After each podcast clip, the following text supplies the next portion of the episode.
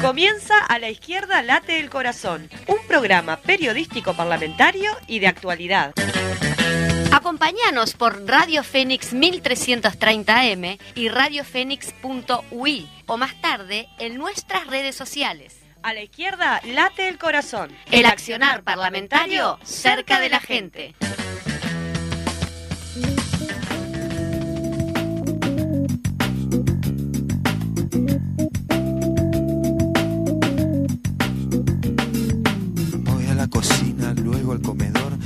La revista y el televisor, me muevo para aquí, me muevo para allá, no me habla a caballo, lo tienen que matar, que me vienen con chorizo, pero ya va a llegar, que cocinen a la madre de caballo y al papá y a los hijos, si es que tiene, o a su amigo el presidente no le dejen ni los dientes porque Menem, Menem, Menem se lo gana y no hablemos de pavos si son todos traficantes. Muy, pero muy buenos días. Bueno, aquí estamos en un programa más de A la izquierda late el corazón. Mi compañera Paola Beltrán. ¿Cómo estás, Paola? Buenos días. Muy buen mediodía para todos y todas quienes nos están escuchando del otro lado. Les agradecemos, por supuesto, siempre la compañía, este, saber que están ahí, que a veces no lo hacen llegar a través de mensajitos o nos cruzamos en la calle. Así que eso siempre es reconfortante. Sí, claro, En porque la nos radio, en la radio uno no sabe que hay quién está del otro lado, ¿no? No, y nos da para seguir adelante. Exactamente. Muy bien, un, un programa movidito, bueno, como, como ya los tenemos acostumbrados a todos.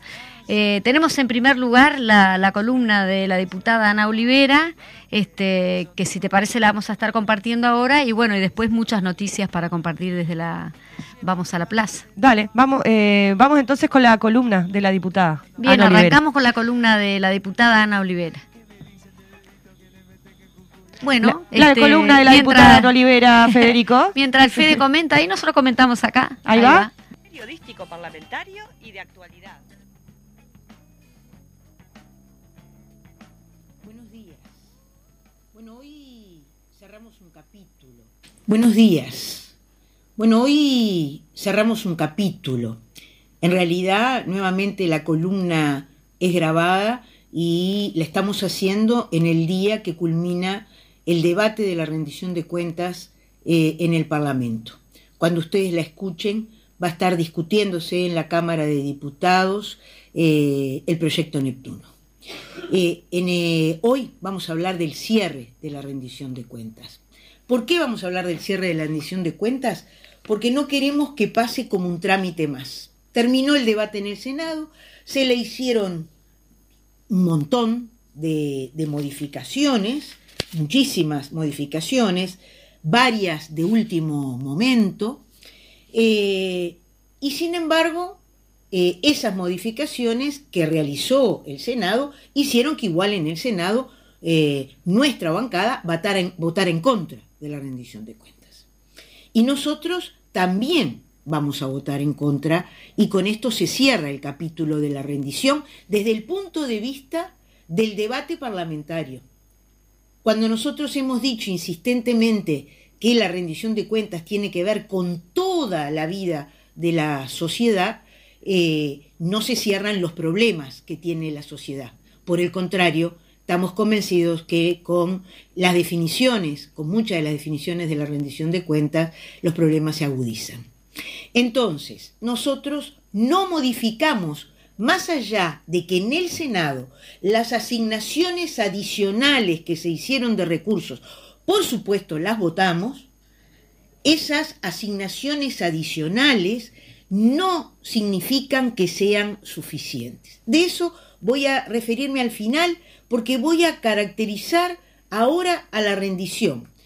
Eh, si ustedes quieren además leer el texto completo del informe en minoría que presentamos, va a estar colgado a esta altura, ya de que ustedes estén escuchando, ya debe estar colgado en la página web del Frente Amplio. Pero además de, todo eso, señalar que nuestra caracterización es similar a la caracterización que hacíamos anteriormente, no varió. ¿Qué quiere decir? Lo primero, que la rendición de cuentas no da respuesta a los problemas del pueblo uruguayo, no da respuesta a los temas de los asalariados, a los temas de los jubilados, de los pensionistas, en toda su vida, en los temas de los ingresos, en los temas de la vivienda, en los temas sanitarios. por supuesto, en los temas de la seguridad en todos sus términos, desde la seguridad ciudadana a la seguridad alimentaria. En segundo lugar, eh, refleja esta rendición de cuenta promesas incumplidas. En tercer lugar, refleja esta rendición de cuentas metas establecidas el año anterior por el propio gobierno que tampoco se cumplieron y que en algunos casos ni siquiera los ministerios, cuando hablábamos de estas metas, conocían que eso estaba en la documentación que nos había sido entregada. Y ustedes, si tienen tiempo o si algunos escucharon, recordarán varios casos que nosotros planteamos en diferentes temas. Por otro lado, y unido a esto, sin lugar a dudas, la inexistencia de planes para la disminución de la pobreza y la desigualdad. Como hemos dicho en reiteradas oportunidades, la desigualdad es una palabra que no existe en esta rendición de cuentas. Pero menos cómo ¿eh? disminuir la desigualdad, cómo disminuir la brecha entre los que más tienen y los que cada día menos tienen. Porque en realidad la brecha se ha agrandado, no ha disminuido. Y junto con eso, algo que le hemos dicho insistentemente al gobierno, eh, en los 15 años de gobierno del Frente Amplio, la pobreza disminuyó de un millón de personas en situación de pobreza a 300.000 personas en situación de pobreza. Por supuesto que nos dolería si hubieran sido 200, si hubieran sido 5. Pero independientemente de eso, este descenso sistemático fue fruto de un plan, de un plan de todo el gobierno, no estoy hablando del Ministerio de Desarrollo Social y no estoy hablando de las transferencias monetarias pura y exclusivamente porque, como la evaluación nos dijo, solamente el 10% de las personas que salieron de la pobreza fue fruto o vinculado con las transferencias monetarias. Se lo hemos dicho desde el presupuesto nacional hasta ahora. Sin embargo, esa visión integral de cómo impactar y cómo en una situación que se agravó con la pandemia debía haberse llevado a cabo, es decir, en esto no, no, no solo no hay respuesta, es que en realidad no hay convencimiento de que esto sea el camino y no hay evaluación eh, en, esta, en esta dirección.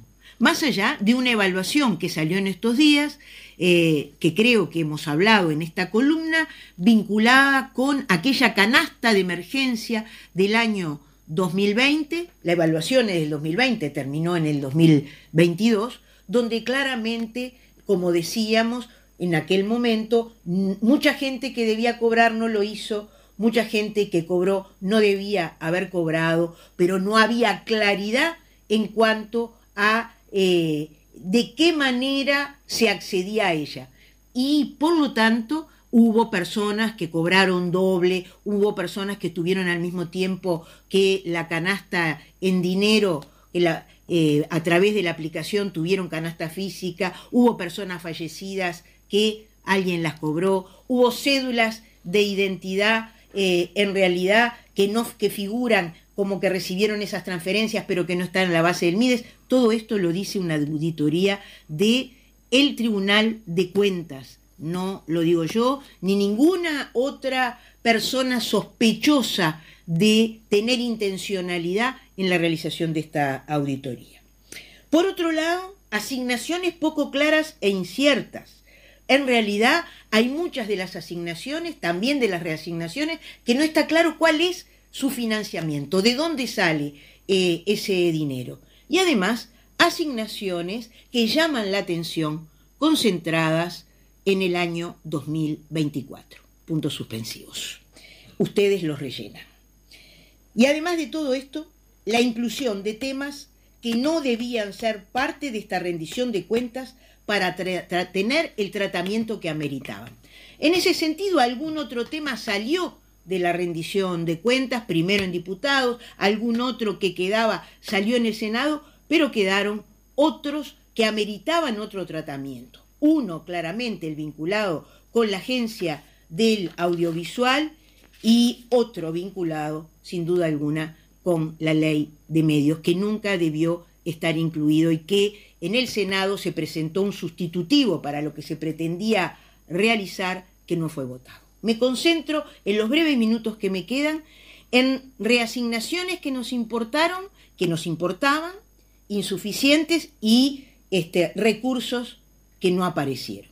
Y me refiero a algo que todos decimos que es central, que es la educación. Ahora, en esto central de la educación, los recursos que se dieron para la Universidad de la República claramente son insuficientes.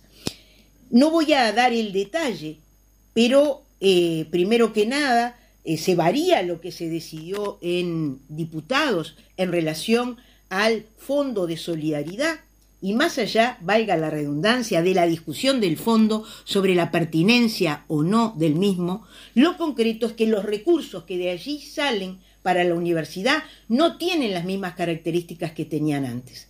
Se llaman de libre disponibilidad, es decir, que ellos pueden utilizarlos en cualquier momento y están destinados a obras de infraestructura. Esto no va a ser así. Con la nueva formulación, estos recursos van a caducar en el año que se trata. Y además se asigna una partida fija en función de la recaudación efectiva del año 23 y que no se va a ajustar en el futuro ni siquiera por la inflación. Finalmente, podría ocurrir que si en el año 23 aumentara la morosidad del pago de ese fondo adicional de los profesionales, que alguna, alguna pista hay, porque ante la certeza de la derogación del adicional del fondo, ¿verdad? Podría haber un incremento de morosidad, se estarían reduciendo los recursos que le corresponden a la universidad. Este es el tema de fondo. En el tema de forma, en el tema de forma que no es menor, no podemos dejar de mencionar el tratamiento que el Poder Ejecutivo llevó adelante con la Universidad de la República en todo este proceso. Sus trabajadores no fueron convocados al proceso de negociación salarial. Recibieron el convenio ya redactado para optar por la posibilidad de firmar o de no firmar. En agosto el Ministerio de Trabajo y el Ministerio de Economía, suspendieron las reuniones y recién se concretó un encuentro un día antes de la votación en el Senado. Nosotros nos preguntamos, ¿por qué este maltrato hacia la Universidad de la República, hacia sus trabajadores, sus funcionarios, sus estudiantes? Esto no lo va a pagar el gobierno de turno, esto lo va a pagar la sociedad uruguaya. Y en segundo término, señalar que no hubo ni un peso más para los salarios de maestros y profesores, que con mucha suerte recién llegarían en el 2025 al nivel del salario que tenían en el 2019. Mientras tanto, a las maestras que menos ganan, ya lo comenté esto y lo vuelvo a repetir porque esto no cambió, grado 1 con 20 horas, se le sacaron mensualmente de su bolsillo 2.300 pesos. Eso no se recupera. Lo perdido en todos estos años no se recupera. Entonces, no podemos dejar de insistir en que los docentes son los únicos funcionarios públicos que son excluidos del ajuste adicional al crecimiento del Producto Bruto. Es decir, y traduzco y con esto termino, si a la economía le va mejor, todos los funcionarios públicos tendrán un pequeño ajuste adicional. ¿Salvo quién? salvo los docentes. ¿Cuál es el motivo del gobierno para los, para los docentes? ¿Cuál es el motivo del gobierno para excluir a los docentes de ese ajuste? Este tema tampoco fue explicado. Realmente, vaya si tenemos preocupación por el futuro, por el presente y por el futuro de la educación pública. Nos encontramos nuevamente el miércoles de la semana próxima.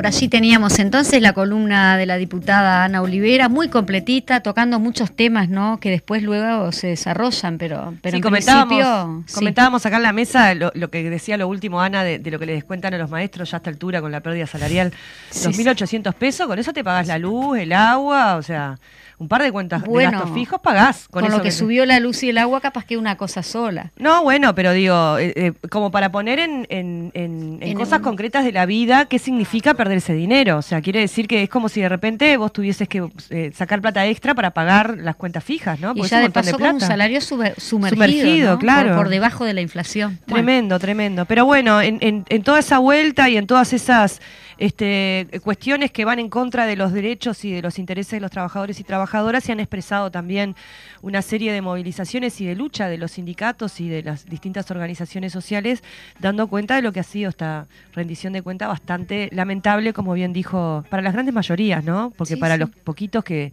tienen toda la plata, no les ha ido No, mal. está quien- tan quietito, pero van a tener a la gente en la calle Sí, claro que sí. movilizada y este, reivindicando por sus derechos. Y ya que estamos hablando de reivindicar por los derechos y de gente en la calle, ¿qué te parece si vamos al vamos a la plaza? Me gusta, vamos. Vamos, Fede.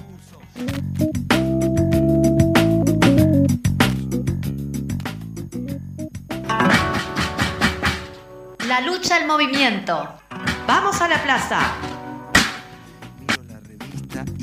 El integrante del directorio del Banco de Previsión Social, BPS, en representación de los trabajadores, Ramón Ruiz, dijo al portal del PIT-CNT que se enteró por la prensa de algunas modificaciones al proyecto de reforma de la seguridad social y conoció la noticia del acuerdo logrado por la coalición de gobierno por el mensaje que compartió el presidente de la República en su cuenta de Twitter.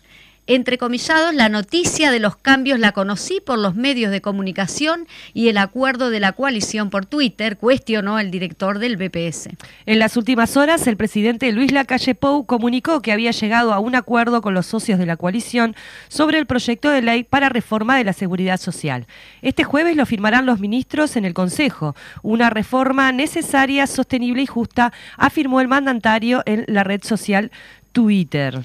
Como todos los años, el tercer lunes de octubre, el Sindicato Nacional de la Construcción y Anexos, ZUNCA, celebra su... eh, Celebró, ¿no? Perdón, celebró, porque exactamente, su feriado pago, fruto de una conquista obtenida en el marco de un acuerdo salarial en los consejos de salario de 1985, cabe destacar. Sí, el Zunca enti- entiende que hoy todas las conquistas están en riesgo ante la modificación de la ley de negociación colectiva, por eso estamos llamando a defenderlas este próximo 20 de octubre en las calles. Sí, vaya que sí tiene que ver. En este sentido, bajo la consigna En defensa de las conquistas, los trabajadores de la construcción realizan el jueves 20 del corriente un paro nacional, eh, es decir, el día de mañana. Este día se realizará una concentración a partir de las 11 horas en la explanada de la Universidad de la República y luego se marchará al Palacio Legislativo.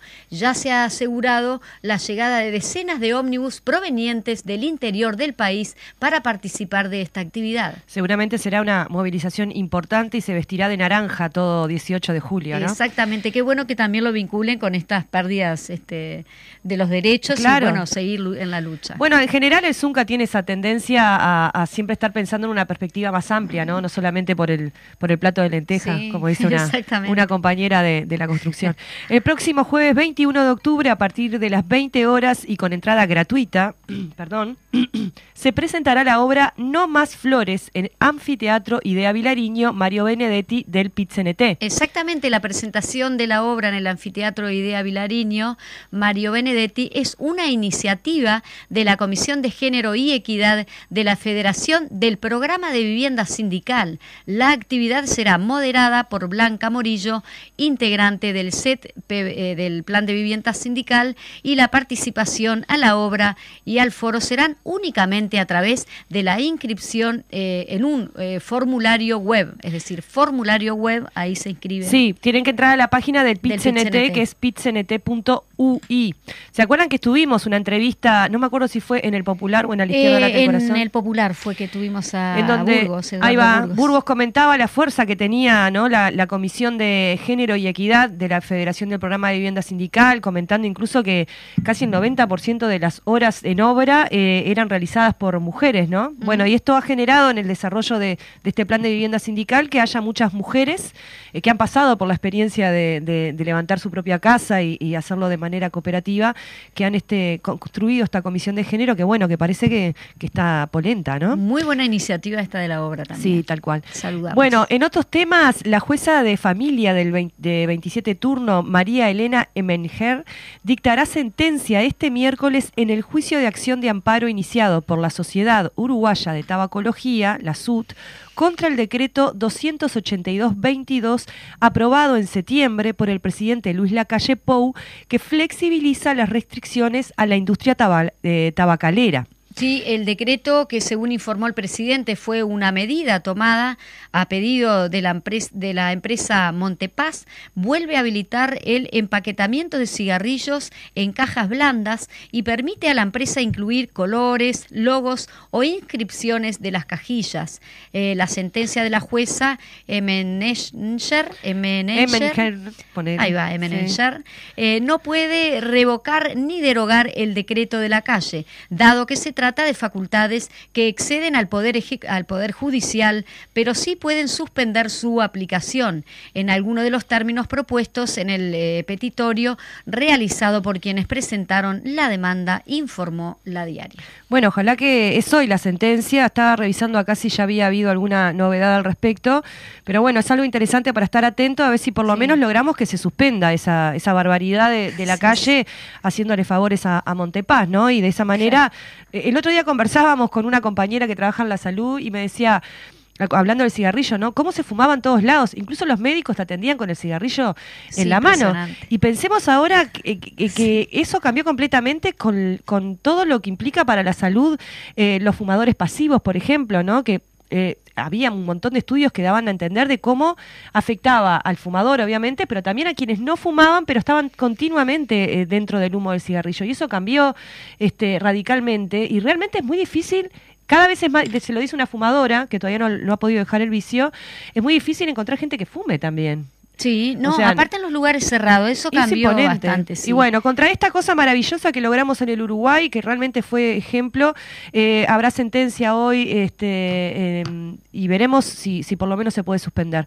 Bueno, ahora viste que todo lo que pueden este, debilitarlo lo están haciendo, ¿no? No hay nadie que se salve acá. Todo lo que pueda debilitarse que, que, tenga que ver con el Estado y los, y los derechos de, de las grandes mayorías. Bueno, en otros temas, luego de haber concluido la huelga universitaria, la intergremial de la Universidad de la República, UDELAR, vuelve a movilizarse, esta vez el, eh, hoy miércoles 19, con un paro de 24 horas de docentes y funcionarios. Además, convocaron a concentrarse a las 10 y media en el Ministerio de Trabajo y Seguridad Social para luego marchar hacia la torre ejecutiva. La movilización se enmarca en la negociación con el Ministerio de Trabajo por la recuperación salarial.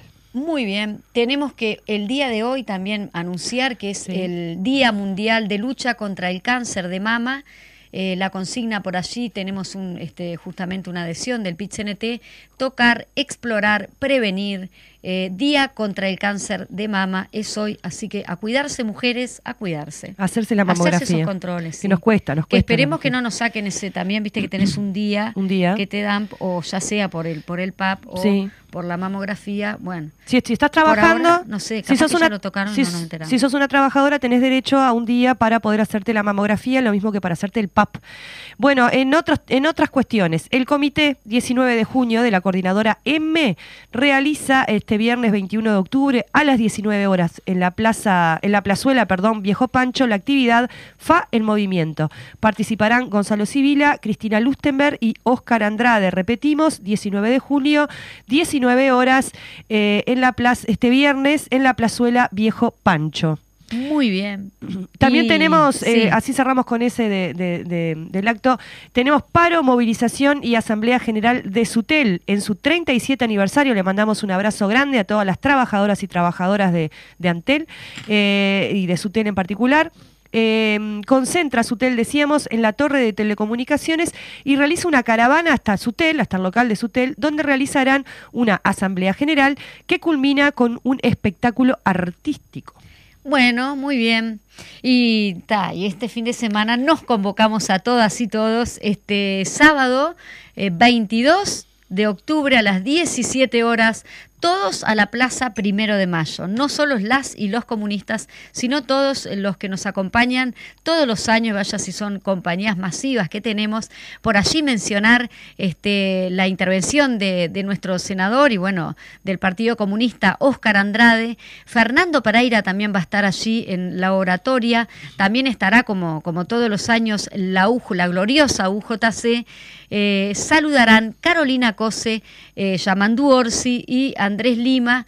Y eh, también finalizará como corresponde, con fiesta, y actuarán el alemán Milongas Extremas y para entrar en calor. Divino, o sea. ah, y la consigna que es es tiempo de tomar, partido.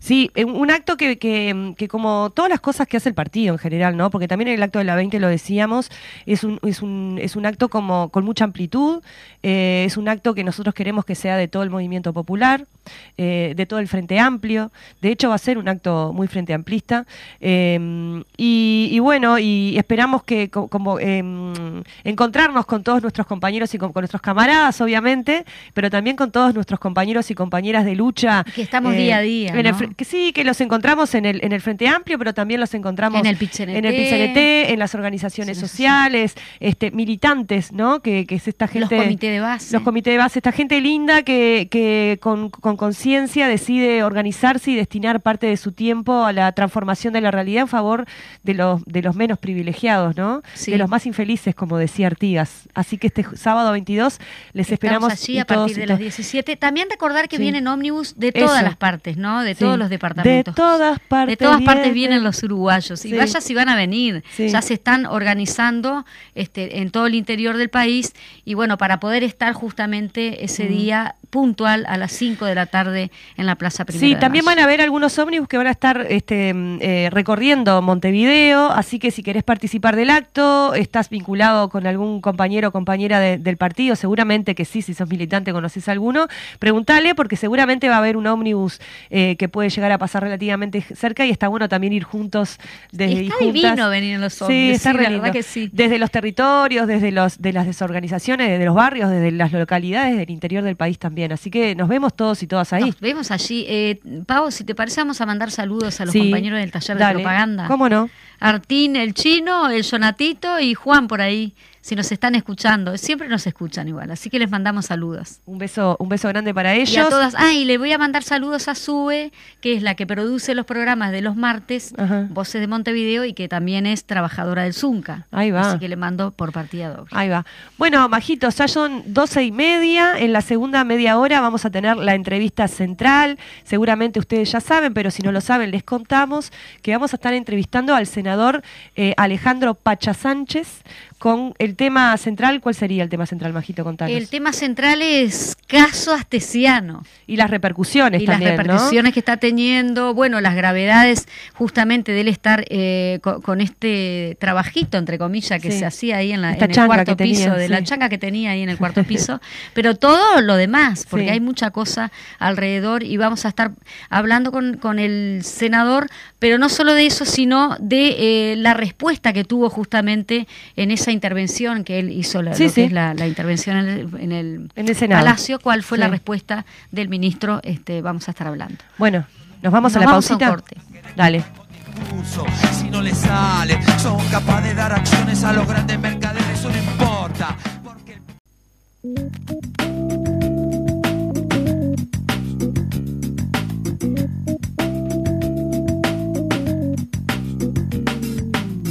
la cocina, luego al comedor miro la revista y el televisor, me muevo para aquí, me muevo para allá, no Muy bien, estamos aquí, volvemos de la pausa y estamos en breve, ya está llegando el senador eh, Alejandro Pacha Sánchez. Estamos, vamos a irnos de lleno con, con la temática del el caso astesiano y todas las repercusiones que ha venido sucediendo en este sentido.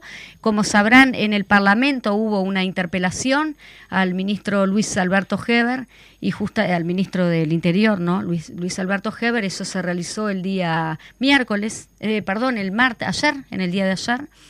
Este, y bueno, y vamos a tener justamente de primera mano eh, esa intervención en la cual, bueno, dejó mucho que desear la respuesta del ministro de, del Interior porque practicó lo que está practicando generalmente el gobierno, que es decir mucho sin decir nada, es como el absurdo, es el, no sé, este, cómo, cómo definirlo bien, pero es como, nada, decir mucho sin decir nada. Y me parece que ya es una técnica que viene aplicando eh, el gobierno en este sentido, en, en todos los aspectos, ¿no?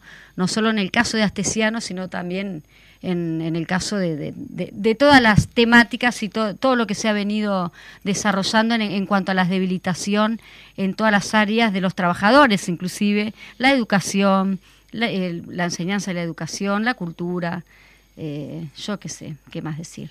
Sí, es eh, impresionante. Es un caso complejo, la idea es profundizar ahora, eh, el Pacha está llegando en breve, tuvimos un pequeño desencuentro en, en, la, en la cuestión digital, que en vez de poner el 2 en el celular puso el 9. Sí, ahí, ahí, lo tenemos. Ahí que, estaba dando vueltas por, por, por acá, por el barrio, buscando la radio, ya está llegando, ya está entrando al estudio y conversaremos con él entonces sobre esta situación, sobre la, el llamado a, a comisión general en realidad, no es interpelación el, término correcto.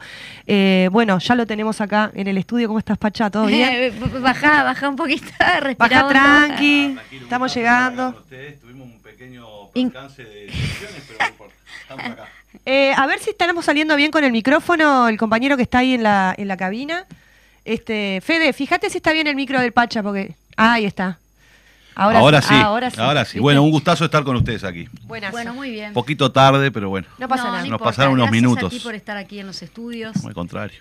Sabemos que es difícil porque a veces en el Parlamento, digo, la gente está en las comisiones o... Sí, y además el Senado, uno en el Senado tiene cuatro comisiones. Entonces, entre las otras actividades que uno tiene, que se reparte de militancia, mm. del frente y de la casa. Claro. este, no es fácil compaginar los horarios, pero bueno, bien.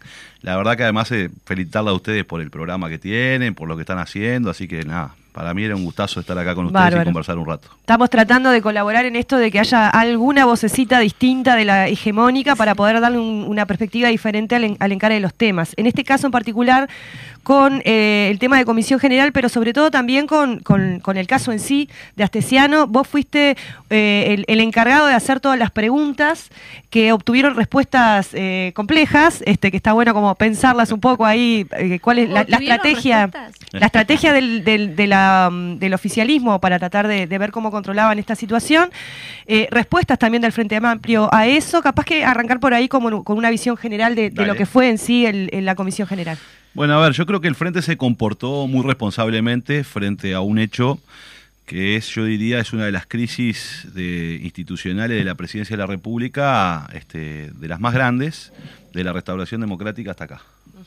¿Por qué? Porque en la presidencia de la República nunca se había detectado la existencia de una banda criminal que está vinculada al crimen organizado internacional y que operaba de las propias oficinas de la presidencia de la República y que un integrante de esa banda además es la mano derecha del presidente de la República. O sea, estamos en, un hecho gravísimo y así lo denotan todas las portadas de los diarios internacionales que nos tienen que avergonzar a todos la situación en la que está el Uruguay, que además viene de una sumatoria de hechos, ¿no? O sea, tenemos el caso de Marcet, el pasaporte entregado al narcotraficante más grande del Río de la Plata, de manera express, tenemos la situación que se ha generado también con este, el hackeo de 84 mil pasaportes digitales al Ministerio del Interior. Ahora se nos genera esta situación que además tiene nuevas connotaciones, porque ahora hay personas rusas a los cuales Astesiano les gestionó la cédula y además los pasaportes que luego se casaron en el Chui, que ahora no sabemos dónde están. Pero resulta que esas personas entraron en plena pandemia cuando las fronteras estaban cerradas y fueron autorizadas por el secretario de la presidencia. Sí, gente muy VIP, se ve. Ah, Tenía como eh, mucha preferencia. Eh. Entonces, nosotros hemos hecho un pedido de informes en este sentido, este, porque necesitamos saber cuál es el fundamento, porque el decreto era claro. Si hay Por ejemplo, entró mucha gente durante la pandemia y estaban cerradas las fronteras, pero entraron trabajadores a UPM, entraron trabajadores del cine, bueno, gente que necesitaba venir a trabajar al Uruguay o que tenía un problema determinado y entonces eso habilitaba que se le diera un ingreso. Ahora estas dos personas no sabemos todavía por qué. Entonces queremos saber si es que alguna empresa las pidió, cuál es el fundamento de que hayan entrado estas dos personas y por qué ingresaron. Entonces, en este contexto nosotros fuimos a la primera instancia parlamentaria. Sí. Porque esta fue la primera. Claro. de una serie de instancias. Sí, decías eso en, otro, en otros medios de, de que la idea es poder continuar con esto. Por supuesto, porque nosotros le quisimos dar la oportunidad al gobierno de que explicar. de que explicara. Claro. ¿no? Entonces fuimos a una comisión general que no tiene consecuencias políticas, este, pero que funciona más o menos igual que una interpelación. Sí. Ahí va. ¿no? Sí, o sea, el funcionamiento es el mismo. Hicimos preguntas para tener respuestas. Y el gobierno ha tratado de minimizar este tema y fue el Parlamento y nos mintió. Este, porque esto es lo que pasó. Que la estrategia del gobierno es tratar de decir Castesiano no, bueno, no lo conocían, no, no era conocido, integró listas del Partido Nacional, desde el 99 trabaja en la seguridad de los La Calle, Sí, eh, sí. fue custodio de seguridad de la calle Herrera, padre del actual presidente, Aparece lo- inclusive en una lista. en la lista lo 2, vieron. es un militante. Hubieron medios de prensa que fueron hasta el barrio este, y preguntaron por Astesiano y todo el mundo sabía, pero me- eh, parece ser que el Partido Nacional no sabe ¿no? las características que tenía.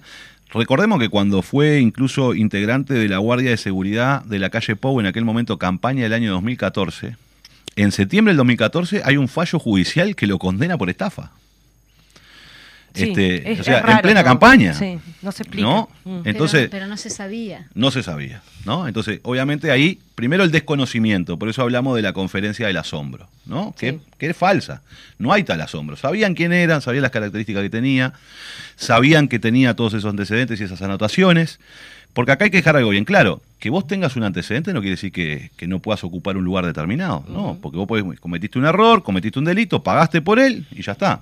Ahora, cuando vos tenés que en 20 años, casi tres veces por año la policía te está investigando, Y también con un acceso sensible. Vos explicabas también en otra entrevista, porque lo hemos dicho mucho, esto de ese puesto que él Mm. tenía le daba acceso a una cantidad de información. Y ponías unos ejemplos ahí interesantes de, por ejemplo, si el presidente va a tal lugar, ¿no? Y entonces tiene que tener toda la información de ese de espacio y esa información vos la podés vender también. Por, por supuesto, no, ¿No? sabemos. No si sabemos, pero digo- Es una Tiene información la muy información, valiosa. Tiene el poder. Claro. Claro, pero es una información muy valiosa para el Pero el- pe- organizado. claro, ¿no? por eso.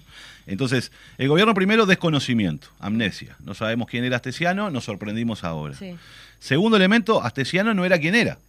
¿no? Que este es el- lo más ridículo que ha planteado el gobierno en esta comisión general. Sí, fue un momento fuerte ese. Y por supuesto, claro. porque no vienen a decir que Astesiano, que hace dos años todo el mundo está hablando de que es el jefe de la Guardia Presidencial, que el presidente en la conferencia del asombro dijo, el jefe es mi Guardia Presidencial. Y viene ahora el gobierno y dice, no, Astesiano no era el jefe. ¿no? Cuando Astesiano tenía carnet, que decía jefe de seguridad presidencial, tenía tarjeta de presentación, las- en, en la resolución.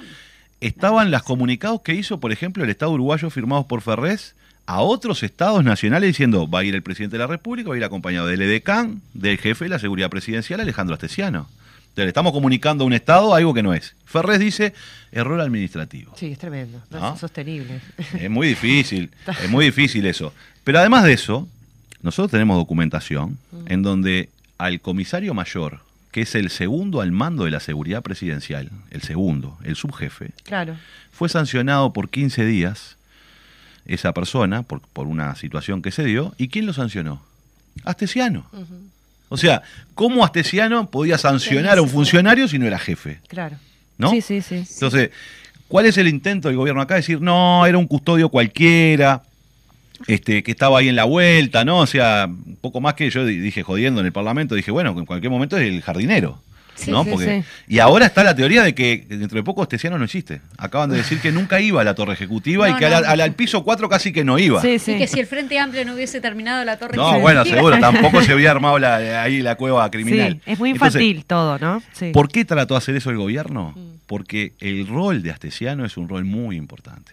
Es un rol que le puede exigir a cualquier agencia pública o privada toda la colaboración.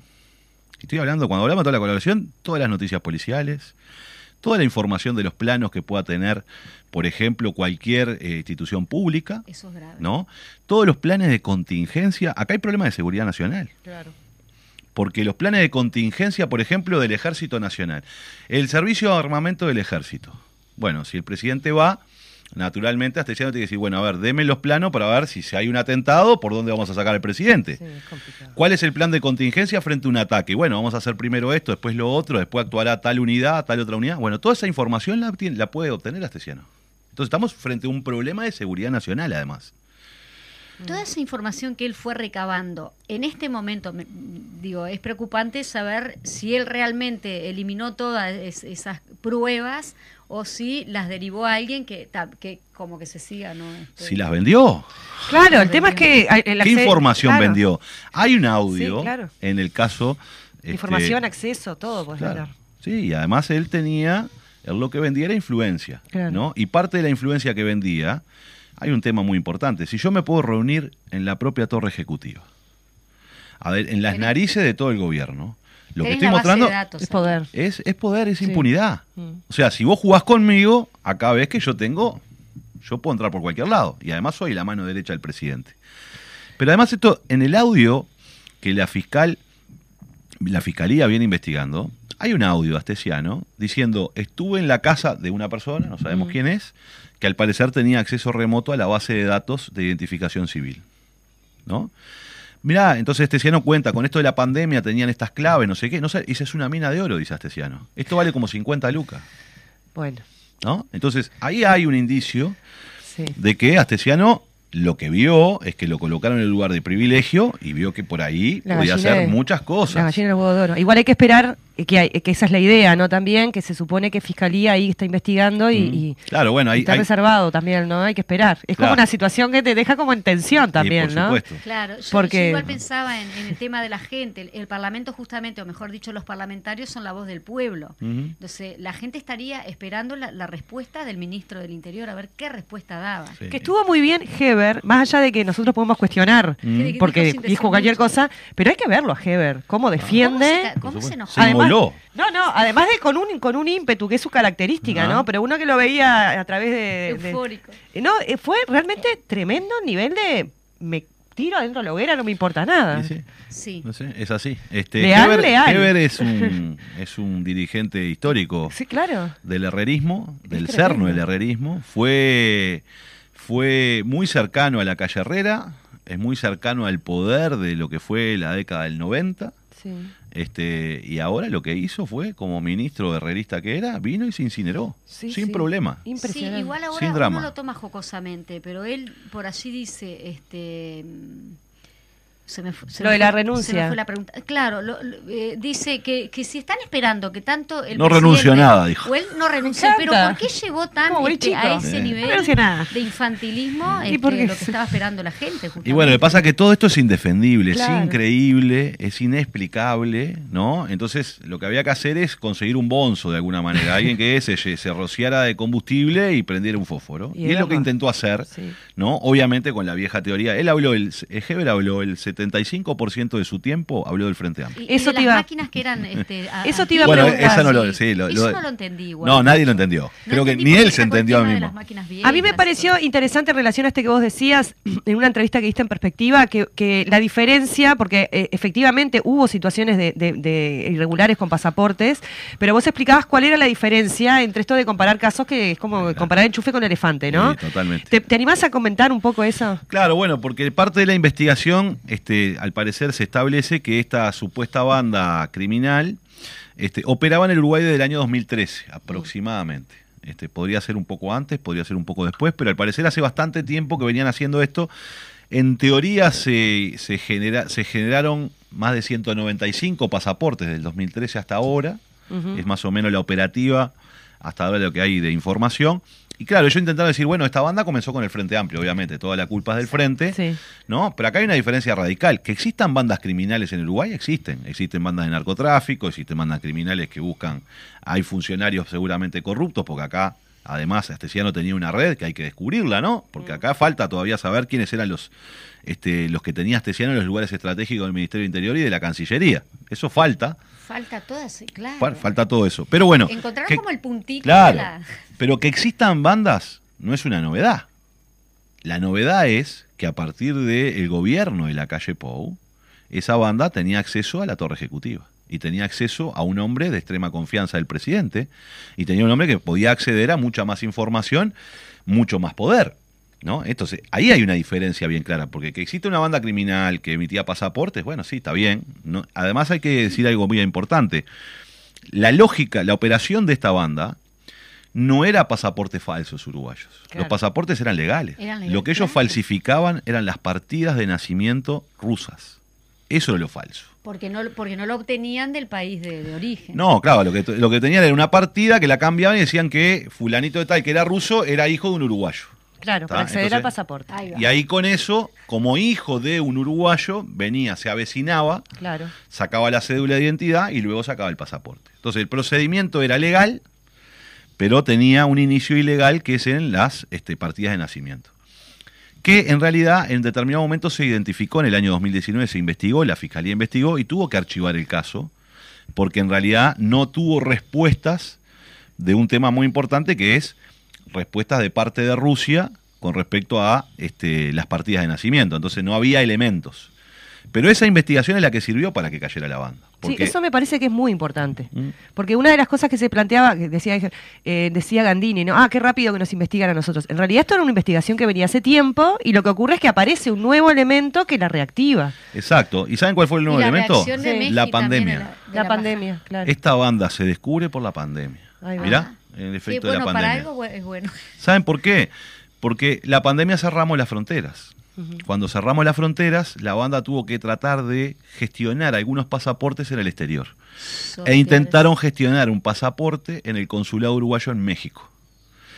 Y Silaev, que es uno de los que está preso, estaba en México, acompañó a un ruso a sacar un pasaporte, fueron al consulado. La cónsul uruguaya, que estaba, eh, además recién había llegado, en el 2021 había llegado a la cónsula a México, recibe la documentación, la documentación estaba en, li- estaba en orden, Claro. o sea, como el procedimiento era bastante... Pero notó algunas cosas raras. ¿no? Notó alguna cosa rara en la partida de nacimiento y notó cierto nerviosismo del ruso que venía a sacarse el pasaporte. No de Silaev, pero pasó. Sí. Le llega un correo electrónico al consulado uruguayo, este, un, un correo electrónico este, anónimo, que supuestamente está firmado por la Asociación de Compatriotas Uruguayos Rusos en México, una asociación bastante rara, pero bueno, Sí, se ve bueno, que hay. todo puede ser. Todo puede ser. Que le dice, cuidado porque hay rusos con documentos falsos. Entonces, como la cónsul recibe eso, pidió esa entrevista donde la persona estaba nerviosa, decidió empezar a pedirle más información. Y no le dio el pasaporte. Y le empezó a pedir más información. Es decir, demoró el pasaporte. Y a su vez avisó a la Cancillería. Bueno, tengo este problema. Después el escribano Fernández llama al consulado uruguayo para hablar con la cónsul y le dice que no puede ser, que están trancando un pasaporte, que lo tiene que apurar, porque si no ellos van a hacer una denuncia en la Cancillería, ta, ta, ¿no? O sea, presionando. claro. Y ahí es cuando la cónsul vuelve a, a comunicarse con la Cancillería y dice, bueno, además me están presionando, además, Además. tengo estos temas, y ahí se va a identificación civil, identificación civil radica la denuncia en fiscalía, fiscalía que ya venía investigando de antes, retoma el tema, Sí. Y a- agarra a Silaev y agarra al escribano, ¿verdad? Que eran los 12 que estaban involucrados en esto, los interroga y cuando abren el celular del escribano están las comunicaciones con Astesiano. Ah, y ahí cae Astesiano. Ahí está. Bien. ¿verdad? Ahí cae. Ese es el procedimiento. Astesiano borró, y esto es un tema bien importante porque se enteró antes de que estaba siendo investigado, y él borró mucha comunicación y la fiscalía solo pudo recuperar menos del 10% de la información que borró Sí, Astesiano. por ahí decían 2%. 2%. de- Sí, 2% Bueno, de las comunicaciones con el escribano, Sí, pero después pues él borró otras cosas también. Sí, Y esto- tuvo un tiempo entre que entre el aeropuerto y la llegada a, a la residencia, ¿no? Por supuesto, Que fue hay irregular, por más que lo quieran pintar como Bueno, una cosa, sí es una situación irregular. Pero claro que es irregular. Digo. Porque el argumento es, bueno, no hacer pasar un mal momento al parecer al presidente de la República. Yo digo, bueno, miren que cuando van a un asentamiento y hay un pobre, patean la puerta, no importa que estén los hijos, Claro. se lo llevan. Sí, exacto. ¿no? Entonces, cuando vos tenés una orden de captura, la policía te tiene que, bueno, te va a buscar a tu casa, obviamente, no te encuentra y en el momento en que te encuentra te tiene que capturar. Acá decidieron hacerlo en Suárez. Está bien, este, eh, lo hicieron en Suárez, o sea que tuvo más tiempo incluso. Y además yo quiero dejar otro, otro elemento, porque, este, a ver, esto está, salen hasta las películas, ¿no? Generalmente la gente que anda en estas cosas no tiene un solo celular. Claro. Capaz que el otro celular quedó allá en Costa Rica, enterrado en la arena. Qué creativo Porque, que usted no, claro, porque decirme que solo tiene un celular, ¿no? A ver, Difícil que generalmente el que andan estas cosas, y además Astesiano que ya hemos visto que además tenía un residencial medio trucho, vendía y compraba Sí, casas y que no eran de él. tema Bueno, de- sí, Bueno, que se, se- se- en Lecó.